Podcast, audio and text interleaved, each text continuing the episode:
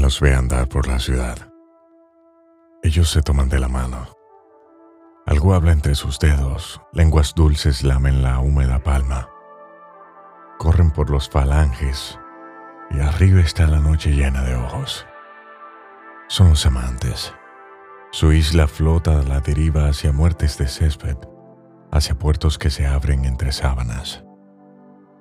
Todo se desborona a través de ellos.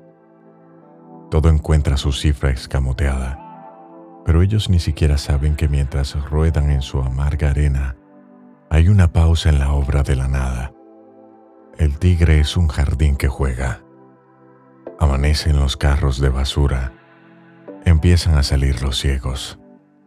El ministerio abre sus puertas. Los amantes rendidos se miran y se tocan una vez más antes de oler el día.